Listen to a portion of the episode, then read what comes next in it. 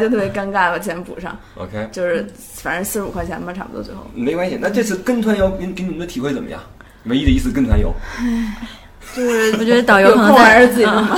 导游应该再也不想接我们这种年轻人的团了吧当时你？们去了多少人啊？六个人，那团全团多少人啊？我们这车十几个人，啊，你们占了半壁江山，二十多个人，嗯二十多个人。二十多个人。嗯，他们有就是八个人的一家子，四个人一家子，嗯两个人刚结婚的小夫妻这种。OK，芽庄的旅游我也没去过啊，但是我知道那块儿还是挺火的，应该是。就完全是为了中国游客建的，机场都是新的。哎我们去了以后都没怎么需要说任何其他当地的导游是不是中国的呀？嗯，一半一半儿，但是他们那儿越南导游都会说中文。嗯，然后就是游客你买东西，他们也都会说中文。好玩吗那边？嗯，行吧。不是，但是刚才你你说了一点啊，就是你们人又多，又没有时间去筹划，而且也没什么钱，所以这肯定是跟团游的一个必备的一个一个对条件。但是之后再想想，还是有一些一些比较小的那种定制自由行的旅行机构，没有那么贵的，但是还是应该再找找。之前实在是没有时间去嗯，再去做调查。对对，旅游这事儿其实还是需要筹划一下的。嗯说实话，除非你找那种特别靠谱的这种那种旅游机构。而且朋友或者家人跟团队一起出去玩还是不一样。那朋友之间就要找共同的一个点，家人情侣出去玩还吵架呢。那团队的话就是，要不然就服从带服从一个人的规定，哎一个综合的规定。我听说过，嗯因为公司组织出去团建玩一趟，然后后来好好多人辞职了的。好 那是强强制玩了什么？就呃去的时候还是欧洲呢，玩一趟回来之后玩玩的不爽，然后辞职了。那可能就是有的人非要购物，有的人非要观光。我不知道，反正种撕嘛就就就撕了啊。所以这旅游这事儿挺考验人的，说实话。对对对对。的。我也有朋友跟他同事就关系挺好的，一块儿去日本，嗯然后赶上日本那个台风，天天下大雨，嗯然后其中那个女生就顿顿就是要去商场购物，去商场购嗯物，然后就只要是不去商场购物就不高兴，就甩脸子，然后最后就是行程都没结束就散伙了。那你们两个在同游的过程中有没有出现过矛盾啊？没有，还真的就他特会玩儿，然后我也就配合着。我们好像也没有商场特别商场购物的行程。对，也没什么嗯钱去买奢侈品这些。但但这个可能是你们的共性啊。但是他这么野，那你怎么跟他这么跑呀？就我是一个很懒散随意的，然后我可能之前也没有想过哦，有跳伞这件事儿需要去体验，但是他说去跳伞，哎，那可以啊，那你也可以啊他可以啊。如果这事儿换我的话，我说不不不不，我肯定不去，我肯定不去。然后就现在我开车，他就会导航，啊然后从就导航已经培训出来了。原来我导航是嗯前面一会儿右拐，一会儿是多少会儿？哦，我懂了。我懂了现在就可以说在前方三百米第二个路口右转，都还可以。哦，我我明白了。反正旅游这个事儿，就像刚才说的哈，需要策划一下，包括同伴的选择，挺重要的。这个爱好、兴趣爱好，你们两个我觉得还是还是算玩到一起去，不然的话真的受不了。但是如果你你愿意陪定对方去，其实也还可以，就看大家一起的和谐程度啊。呃，对，你这个需要两个人去去去相互去那什么了。你比如上次我跟艾迪去台湾，呃，艾迪作为一个爵爷，就是生活是很讲品质的，然后就作为一个我作为一个北方的糙哥，顿顿要想吃饼、吃包子、吃面条什么的，他就陪我吃，吃了十几天，一顿馆子就没下过，都是夜市，白天也吃夜市，晚上吃夜市，就这样啊，就台湾除了夜市也没啥能吃他们得的，有个饭馆吧，有的是饭馆馆吃的也是夜市的东西。那就不知道，但是一次没进去过，就就就就全是那个，对吧？就反正就是两个人玩还是讲究一个相互的配合，对吧相互配合。人多的话确实容易出事儿。嗯，嗯，对的。你们为了出行筹划的最周密的是哪一次呀？就最最最准备的最充分的，还是说都都都都都？也就是三月一那次，因为如果夏威夷有好几个岛，你不提前订票就去不了别的岛。后来我们再去冲绳就非常佛系了，然后就基本没有做任何。冲绳是我们到了以后开始琢磨可以玩啥，可以去哪儿，然后发现就是完全没准备的话，可能会错失很多好东西。会的。冲绳的话，应该玩点是就是离岛什么那些其他的小岛什么的，然后我们也没准备，然后发就是等到想去的时候发现哦，那船都已经走了。对，而且包括有一些票，比如说当天你是买买不到的，你要提前订等等对对对很多这种东西。所以旅游这个事儿，除非你去一个特别安逸的地方，那海边儿，那海是永远在的，对吧？嗯潮起潮落什么的。但是如果你说你想看个什么馆，看坐个什么船什么的，做个什么项目，比如说你去瑞士，你你有些滑翔伞，当天去你去订的话都没了，你要订第二天的。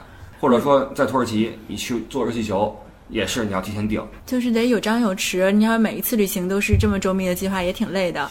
像后来去那些小的城市，或者是就是欧洲那种城市，都没有什么计划，就是在那儿，也可能是去的去的地方多了，就开始更享受在当地的那种感觉。嗯，就是就在当地，哪怕就在广场附近的一个小巷里喝咖啡，融入在当地一会儿，可能也不会去专门踩景点。对。但是像这种大的壮游，还是得计划一下。壮游你管那叫是吧？也没壮多少，就那壮那一次。壮游，我今儿学了一个新词儿。壮游的话特别耗耗精力，知道吧？因为提前做攻略这事儿挺挺费劲的，尤其是我再吐槽一次哈，跟艾迪出去玩的话，他是作为一个爵爷，他是从来不做任何攻略的，都是我来，你知道吗？都是我来。什么去哪玩几点钟什么的，根本就不管啊，根本不管，就是谁操心谁上，这事儿就是。但是他不反对你，就是最不行的就是配合你就好。对他，他配合我，他配合我，因为他也懒得理我，说实话，因为我人事儿多龟毛，然后就几点睡吧，什么时候这个要干什么吧，再吃点什么这那。你是全都就是一天行程计划满的那种是吗？呃，几点起去哪儿吃干什么？差不多吧。没去上就觉得亏了。不至于，不至于，不至于。职业素养太强了。呃，对对对，我就职业病，责任心，职业病了。就是到那之后，先看酒店，比如说早餐几点钟，明儿这车是几点钟开，这很重要。特别德国。啊，对的，对的，对的，可能挺招人讨厌的。我觉得，这是艾迪是根本就不管这些，根本不管。所以这个这个事儿是讲究一个一个一个配合。呃，壮游不提了啊，壮游的话需要很多的精力，需要很长的时间去找攻略、学语言，包括回来写游记。哎，等会儿游记你们写的怎么样？曾经写，现在越来越懒，也没空，就懒得写。你网上很多游记，有你们的吗？以前发过，零零散散发过一些啊，但是现在发的比较少了。因为你们两个看上去特别符合那种写游记的那种女生那种状态，特别不符合，我觉得。曾曾经还是有这个心，就是我第一次一个人去新西兰的时候，就是什么都新鲜，然后什么都都想记下来，然后就写了一篇长长的游记。然后我那篇游记就是一篇非常非常优质的内容，啊，所以他们就当时就反复的推，所以那篇游记还就阅读量还挺高。嗯，后来我们自己也就慢慢的就。也见过了，习以为常了那些的，或者是懒得写了，或者是有人一起没时间了。我是觉得吧，这游记其实，当然现在有很多职业写游记的哈，写出去之后作为一个旅行家什么什么的。但实际上，这个旅游之后的这种嗯记录其实挺重要的，因为人是忘性很大的。是。尤其现在咱们这个节奏这么快，对吧？有的时候你想想昨儿吃了什么你都忘。你更何况一次旅行，你玩的什么地方？所以有时候我去翻以前照片的时候，会发现哦，当时这个地方特别好玩。但是你你不不去看照片的话，你就忘了。对，我分写什么吧，就是我可能现在也没有时间和精力再去写那种攻略型的游记。嗯。就去哪儿查什么票，像以前签证这种信息太容易过时了。嗯。而且有很多专业的机构做这个。对。我觉得比较有意义的是自己给自己记录一些事情。没错。但我当时。就第一次，也就去那一次南美，有好多记的事情是完全没有想到的。第一次接触的新的人和新的思维方式，比如当时在帕克斯那个岛上的人告诉我们，他们以前的游客曾经是就是日本人在某一个年代比较多，是九十年代的时候，那日本不是比较有钱吗？九十年代之前，然后之后又有一段时间是以色列大兵，因为某一个战争结束之后，他们又有钱去做什么？然后他们岛上的这些潜水装备的价格都是。主主的大陆上的几倍，因为各种税的问题，就会讲很多这些一些人文和经济相关的东西。这个是我以前更小的时候或者去的地方比较少的时候不会去聊和想的，但是现在再去的时候就会更多想一下，哎，这个地方的城市风貌为什么是这样的？人是这样的，他们这些人都有什么经济作物啊？然后有多少人是怎么生活的？就是更多的去看一些人文的东西。会觉得记这些给自己记会比较有意义。嗯嗯嗯，对，其实这个你玩的真的是不仅是，呃，空间上立体，这个在这个知识的这种宽度上也很立体，这其实挺好的。就是旅游是一种全方面的感受，说实话，呃，纯放松的旅游当然是旅游的最初的一个一个一个目的了，对吧？但是其实我们去的地方越多，对于丰富我们的自己的阅历也很重要。那除了壮游之外，你们还提到了一些在欧洲的一些这个比较闲散的这种玩法哈，都去过什么地方呀？多尔应该后来就得去北欧省亲，然后 对，就反复的去瑞典，然后那去瑞典就相当于探亲了，然后就是在城市里，第一次去瑞典过圣诞，感觉特别好啊，对，就是真的真的圣诞，真的北欧的圣诞那种，然后就是普通人家，然后就每个人家到圣诞季的时候，就十一月底就开始把仓库里那些圣诞的装饰都拿出来，真的仪式感超强，就是所有的什么。盖的垫儿啊、抱枕啊、什么蜡烛啊、什么圣诞老人啊、什么这些东西全都摆出来了，就感觉氛围特别好。然后十二月初的时候，就圣诞树已经架起来了，地上就开始摆着真的礼物，就是你这个礼物搁那儿放一个月，你得给我等着，到啊到那天才能拆。是对，然后你就会拿起来晃一晃，看看里边是什么。就是这个过圣诞的感觉，有点像咱们小时候过年的那种，就充满了那个氛围仪式，感因。为在德国他们有一种那种圣诞的那种呃日历，然后对对对对对，每天天抠一个抠出来吃一里边巧克力，巧克力，对对对。等过完这月胖了两斤，哦，我觉得德国的圣诞也特别好，因为有圣诞市场，有那个热红酒，对特别幸福。啊，今天晚上我就要去做热红酒，我带了一瓶回来。对，因为这个圣诞节，我刚要说，圣诞节我觉得气氛最好的两个地儿，一个是德国，另外一个就是北欧。北欧是因为它的地理环境的原因，然后它那个有那种雪，然后每家每户的那个黄蜡烛啊，哎，对了而德国它是因为有中欧中世纪的这种这种传统在，它的这种呃过节呀，包括它的这种文化的这种这种传承啊，在德国是很浓浓厚的，嗯，所以有市场，然后大家对这个圣诞节很看重，对吧？很看重，包括热红酒之类的，这是特别好玩的一个一个地方。那我估计德国的圣诞跟瑞典圣诞差不多，应该也是热红酒啊，圣诞市场啊，对满街的那些小灯，窗户边上摆的那个蜡烛的对那，个，然后也摆真礼物啊。啊，对对对，但这礼物有一点啊，就是我也曾经这么过过一次这个圣诞节，是在英国我舅舅家，嗯，也摆了好多礼物过去啊，在树底下，然后吃完饭之后大家准备拆礼物，呃，但是有一点很尴尬，我这人比较实诚啊，就是就是这个你拆礼物的时候，你必须要很开心的样子，你知道吗？你要演是吗？对你要你不喜欢的话，你怎么办？你比如说你送你一个，比如说比如说啊，比如说送我一领带，我从来不穿西服。然后这个我说哇，真棒，真适合我，这颜色我真喜欢，你得来这么一套，你知道吗？所以圣诞节晚上唯一的一点就是你得演演点戏，你知道吗？这是比较大的一点，那就其实一般这个都是家里人互相送嘛，是啊家里人一般所以可以只给是吗？这我不喜欢是吧？不不不，就是家里人一般送的时候都比较知道你需要什么。哦，是是是，嗯，是就比如说那个像我我家属他哥就喜欢打游戏，我们就买一个 PS 那个游戏的盘给他。对，都是买的是大家真的需要的玩意。对对对对对对，那次我去，因为他们在英国不熟是吧不没，对对。可能给你的一些家里的库存，太残忍了。哎，其实我我带去的也都是一些库存，现在相互清货，残忍，相互清货，真亲情。对，就是跟商场一样，圣诞节大减价那种清库存。对这还挺好，能在一个地方真的感受当地的这种，而不是这种舶来的假的圣诞节。对，就是对咱们这儿好多就嗯是我在网上搜买圣诞树，那个准备家里就也弄一个大一点儿的。去年买了一个九十厘米的，我以为挺大的，结果就这么一点儿放桌子上。啊，你们这儿也要搞那玩意儿是吗？不是不是，我家里哦就是北京这个家，然后就当时呃对买那圣诞树，我以为是一棵大大的圣诞树，结果就这么一点儿，然后还买了那个球，我当时看那个描述，以为是一组六个球，嗯结果就一颗，而且还特别大，一棵这么小的树上挂了一个球，树上长一瘤儿的感觉特觉。别惨。然后我刚就是说那个搜圣诞树的时候，就是它那个圣诞树周边装饰，除了上面挂的东西，还有底下的假的礼物盒子。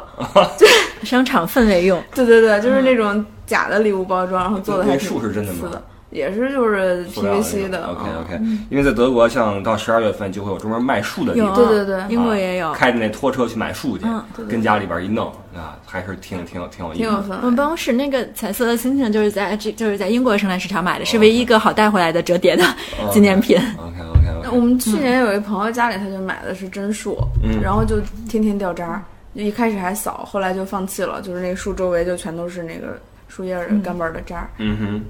那这个呃，圣诞节是一个，那有没有在欧洲其他的小巷子里面的一些好的感觉呀？你比如我在巴塞罗那，这是一个吃饭非常晚的城市。对，对，到那儿之后，首先你会发现一天吃药的时候会随饭吃，吃五次，因为一天有五次有五顿饭，然后每天中午十一两点吃饭，晚上九十点吃饭，太不健康了。后来我就跑步去吃饭，然后跑步回来，因为一共也没多远，也就十公里以内，就觉得没有那么 guilty。就可以十公里以内跑步去跑步回不会？下垂啊，什么呀？就吃完饭吃完饭再还喝点酒再跑跑回来，还行。什么人而且这都是？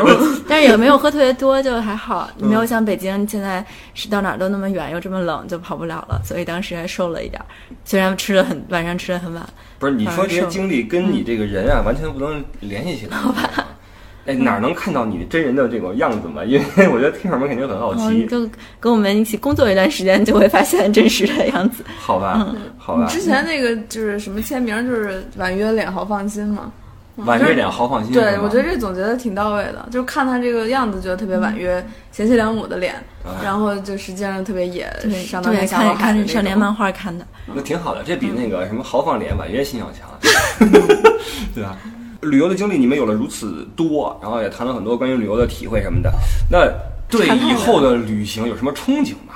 我下个月去新西兰度蜜月，嚯，就是我第一次去的时候不是一个人嘛，然后当时就是每天都很兴奋，嗯。就是第一次一个人旅行，然后就看什么都觉得真好真好，嗯。然后当时就在一个特别美的湖旁边溜达的时候，我就想，我下次来一定要带着我男人来，嗯，然后这不是有男人了，然后蜜月就选在新西兰了。呃这种许个愿然后实现的感觉挺好的啊。对我这个就是，其实新西兰对我来说还蛮有意义的。就我高中的时候，就中午放学回家吃饭看新闻，然后就看见新闻里在说，那应该是零二年的时候，嗯新闻里说那个不是零五年，呃，新闻里说就是新西兰有一个小镇叫特卡波，他们申请了星空保护遗产，然后就说他们如何保护他们的黑夜怎么样的，就灯啊什么的是暖光，然后灯都是呃光都是朝下的什么的。啊然后我当时就想，哦，那这个地方应该有世界上最美的星空，然后就种下了这棵草。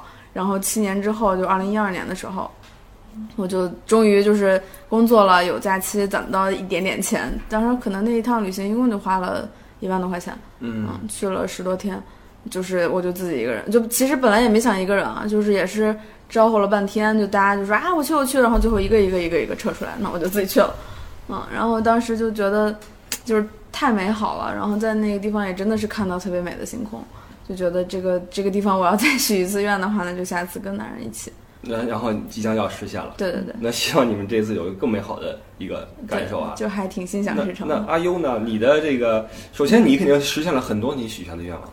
你的那个人生的清单已经划的都是那什么了？哎，没有，我只我只许我只许过一个那个无忧泥盐湖的愿望，然后实现了，剩下的都没有刻意许愿，都是突然想到就去了，或者是顺便去了。嗯哼，嗯。那下一次旅游想往哪儿跑呢？嗯，我本来今年要去斯里兰卡，都订完了，后来又有一个其他的工作的事儿就没去成，所以之后年底应该会想去一个滑雪或者潜水的。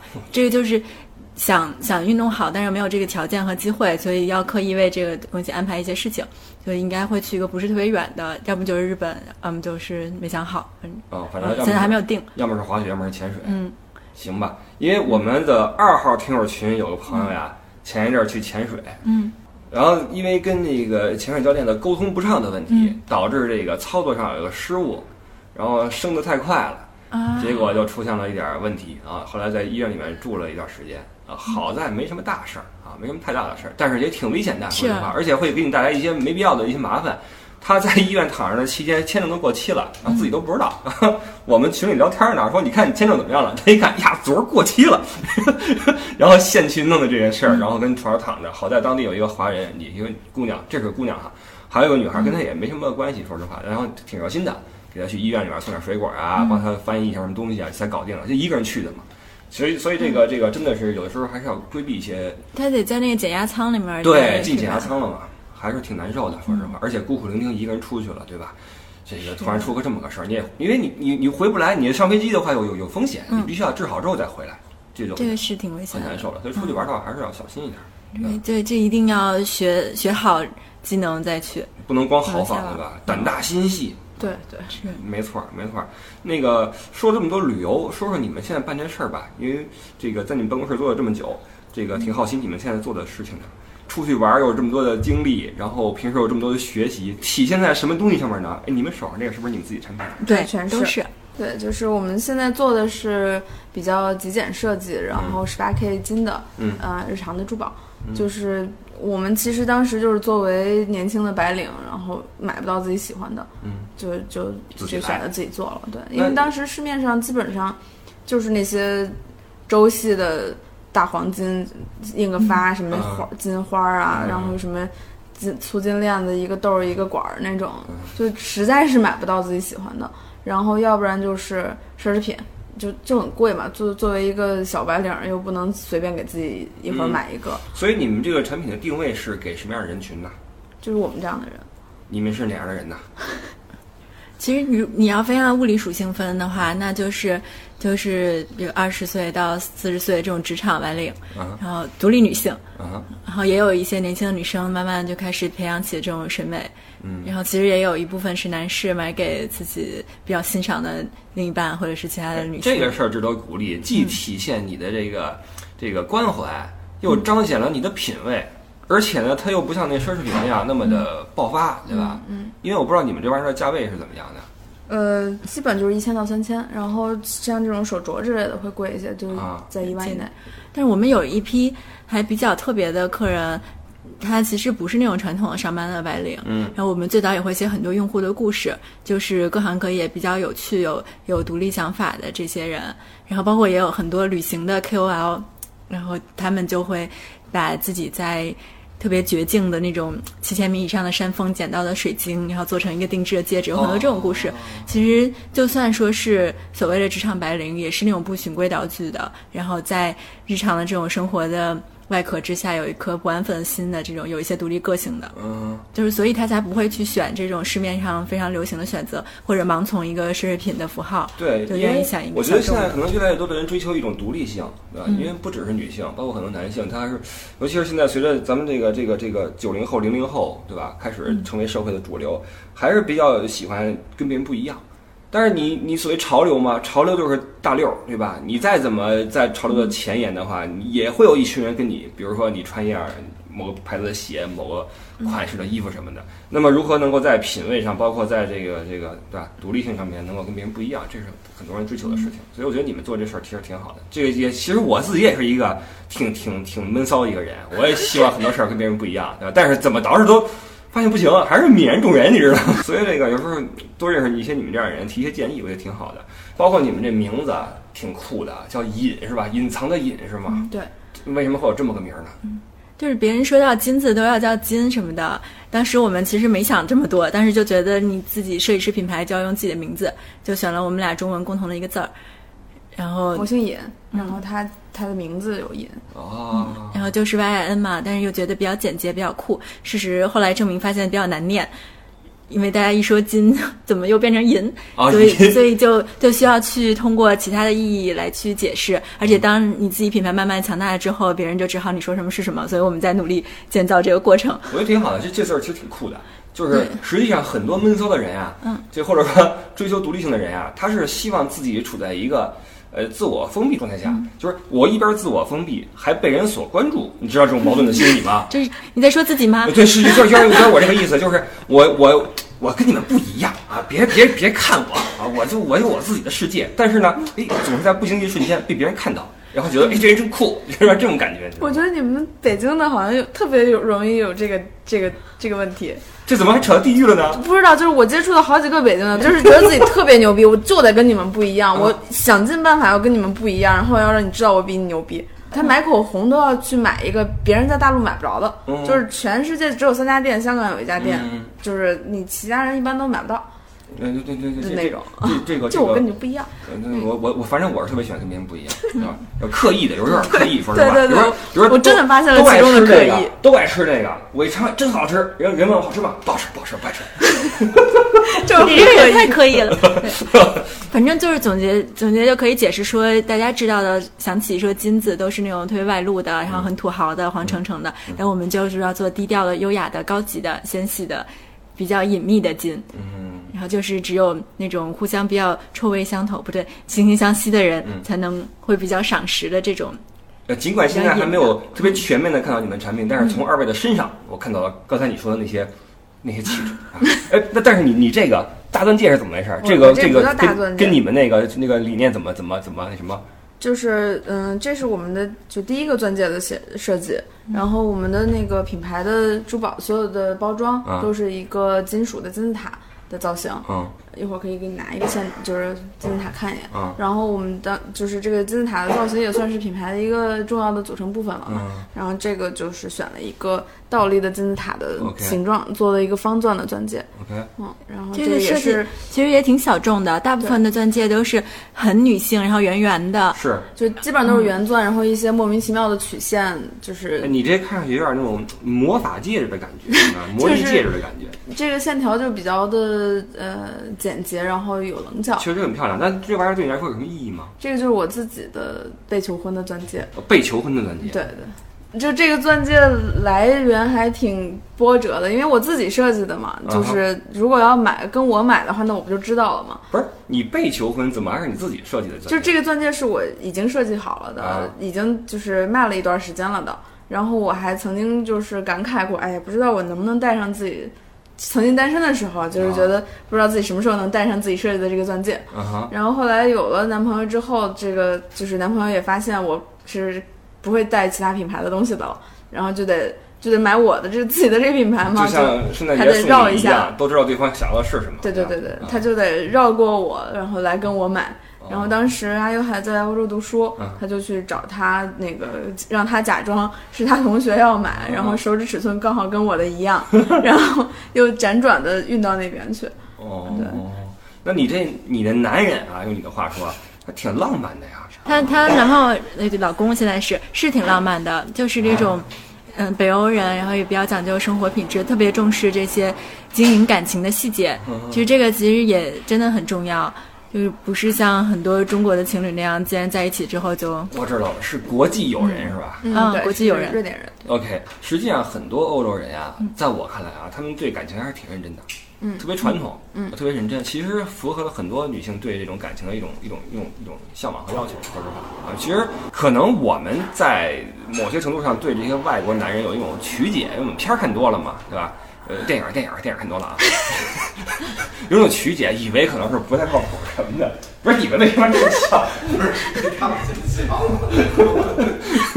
看 到了一些，对对，其实他们还挺挺专一的，专一到有的时候到鲁钝的地步，我觉得啊，到这个地步了。那你你这国际友人是怎么认识的？是不是你旅游认识的？嗯，对。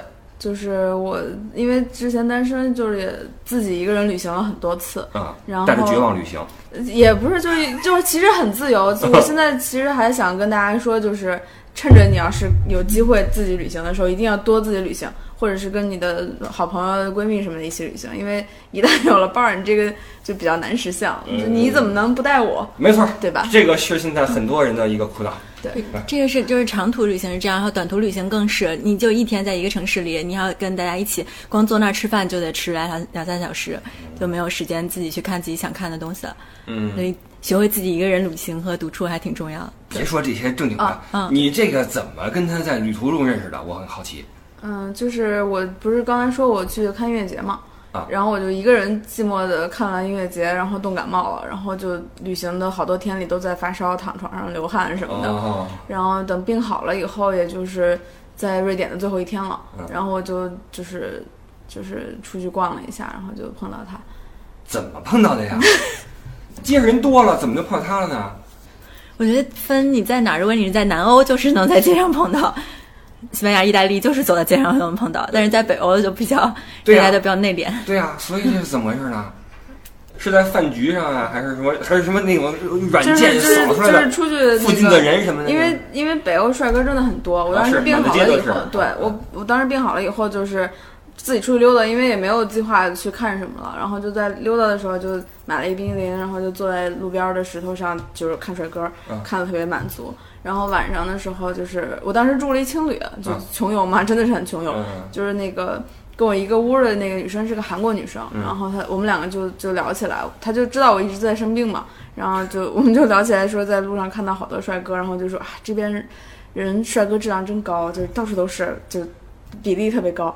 然后就说，要不然咱们一块儿去哪儿玩一下。嗯。然后我们就搜了一下，就附近哪儿有什么酒吧什么的。哦。然后就去了一个特别年轻的一个，在一个像呃高高速高架桥的那种底下一个露天的酒吧。嗯。然后就就去看帅哥，然后就认识了。然后这位韩国的友人运气怎么样呢？嗯，没没有没有什么。回去了啊，对。对吧？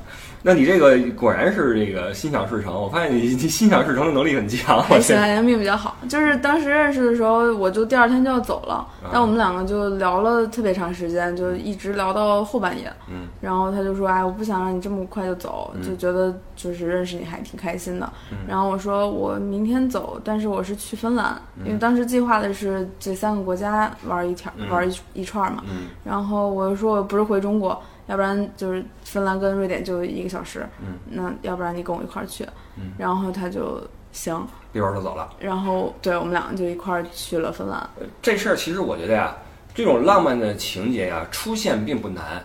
说真的，其实很多个瞬间是能够催生人的这种这种浪漫的这种情怀。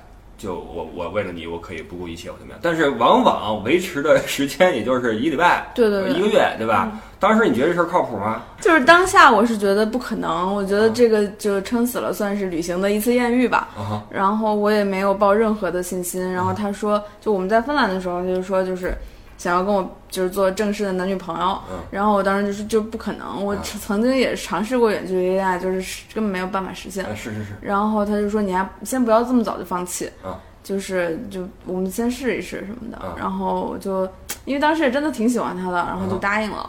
然后其实远距离恋爱也不是那么可怕，就你就当它是一个进监狱的事儿，你得是有期徒刑，啊就是你们必须得有一个设定好的目标，就是在什么时间谁到谁那儿去，啊。就是把这个远距离结束掉。啊。然后我们当时也就是真的是一共我们在芬兰就一起在待了待了一个礼拜，嗯然后我们俩就做了各种各样的像人生规划一样的去把这个，就是其实也是想要自自我麻痹一下，把这个事儿想的可行。就是把这个时间啊变成一些节点，对对对就跟跑马拉松一样。对，我就是我们什么时间得得搬到一起。哎，对对对对，然后这中间隔了这么多个月，我们得就是多久见一次？是是你什么时候能有空？我什么时候能有空？嗯嗯，然后就做了很多这些计划，然后就就真的实现了。挺好的，挺好的。其实这个事儿告诉我们，这个生活中还是有一些可以浪漫成真的事情哈。对并不就是是所有的桥段都后来阿优就是把这个我这个故事总结了一下，就是说其实遇到爱是不并不难，嗯更难的是你要有勇气把它抓住。嗯嗯，就是也不是所有的人能把旅行艳遇真的就变成一段婚姻的。哼嗯，然后也能就是努力的去经营它，维持好，就是我们两个到现在依然就是很爱对方。OK，嗯，但实际上也不是所有人都能有这么好的运气，有旅行中的艳遇的，俗话说树挪死，人挪活，你还是哦得经常出去才有机会。有道理。嗯，那阿优你在旅行中怎么样啊？有没有什么艳遇的？我觉得都是那种路边儿夸一下这样的，挺不靠谱的。就像流氓似的那种嗯是吧？哦，也有之前也有开心的，但是就是非常清楚是不可能的，然后就双方享受一下。等会儿啊，怎怎怎么算开心？怎么算不开心的？我觉得夸你，怎么算开心？怎么算不开心呢？有单方向夸的，有互互相夸的嘛。因为我看过这么一句话啊，如何分辨一个人是风趣幽默还是猥琐下流？长得帅不帅喽？对啊，对啊，看颜值嘛。对。那是不是 你所谓的比较开心的就是绿也是看我当时是就是抱抱着什么心态，比如我就在赶路呢，那你在路边说一句，我也记住大家笑一下就好了，就萍水相逢。那如果我今天就是也是一个人旅行，然后或者跟女朋友一起旅行，嗯大家是一个比较。开放的心态，然后想认识一些当地有趣的人，嗯那大家一起 date 一下，我觉得也能多更多了解一下当地，然后也挺开心的。嗯，但是也是没有遇到就是比较认真的，或者说会持续发展的这种，呃，比较真的很难得那几。率太低了，说实话，几率太低了。但是旅行中的艳遇这事儿，我觉得还是挺美好的，因为像我是跑过不少地方的，但我没有没有这种事儿。嗯，对我跟艾迪还算过一个概率，我们 我们有一次无聊算的是什么呢？算的是我们出行的时候在高铁上坐车的时候，你有多少几率能碰到一个适龄的一个貌美的一个一个女子，然后算多少来着？五五千分之一还是几万分之一啊？但是你作为一个就有过德国留学血统的人，怎么会主动出出去搭讪呢？具备这个能力，你不坐在一个车厢里也可以搭讪啊。啊，有道理，有道理。你看这个开放性思维是吧？拉丁派就是不一样，学过西班牙语就是不一样，不像我们日耳曼语系的，你知道吗？是吧？真的，真的是不一样。真的在德国，说实话，这种事儿是很那什么的啊，很那什么的。你就是被动的等待着一个人主动过来跟你搭讪。对，今天这种钱什么的幻想里面，对，但这怎么可能发生呢？对吧？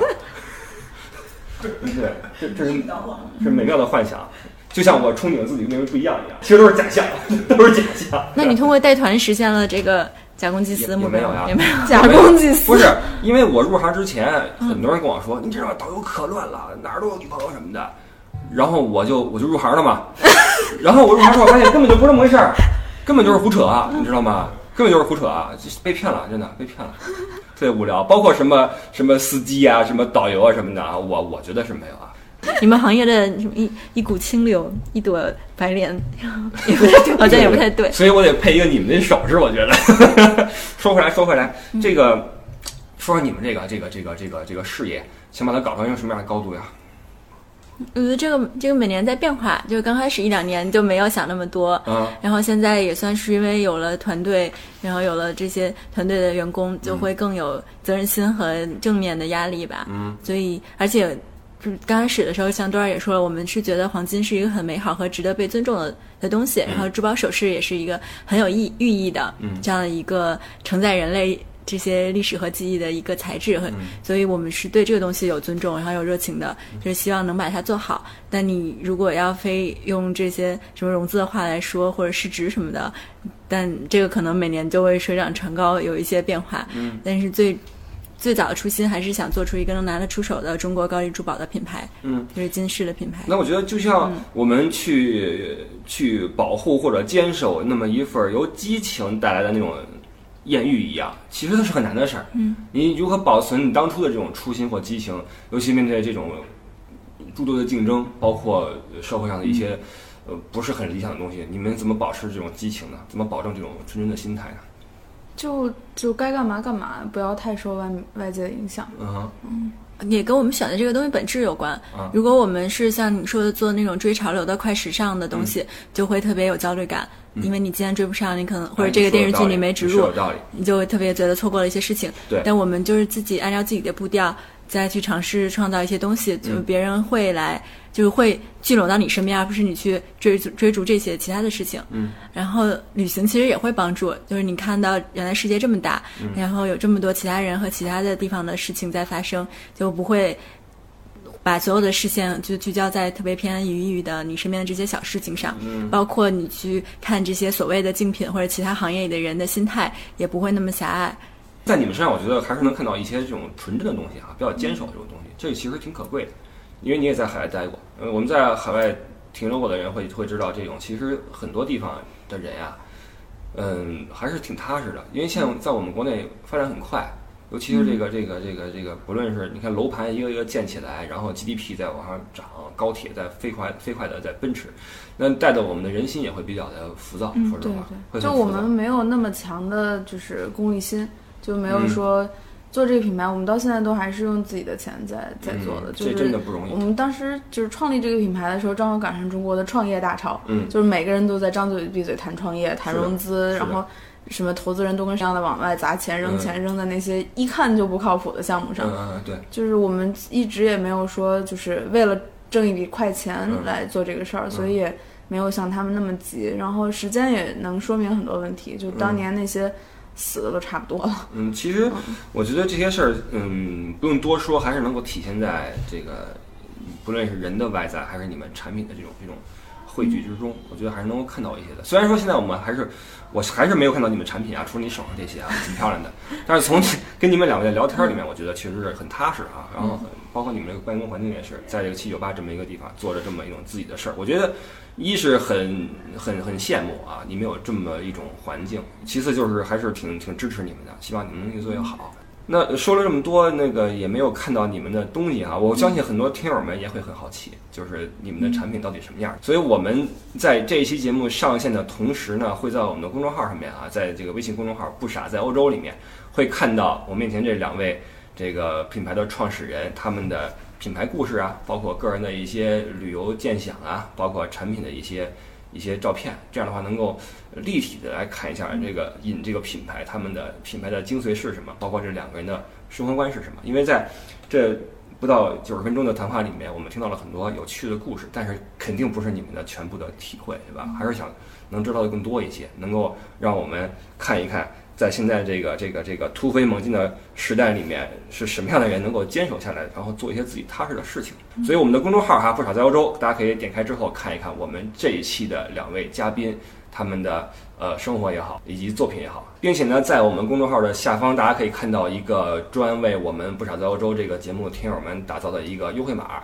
那么如果说您对这个引这个品牌的这个作品感到动心的话，您也可以通过领取优惠码的方式，然后点击进行购买。可以到我们的天猫店或者公众号了解很多设计的灵感，OK，包括这些背后旅行的故事啊等等。那最后就特别感谢两位能够坐下来给我上一课，好吧？因为我只在欧洲混你们一会儿新疆，一会儿夏威夷，一会儿什么，都是我没去过的地儿啊。我其实今今天是来听你们聊天的，包括你们做这事儿，我也觉得特别好。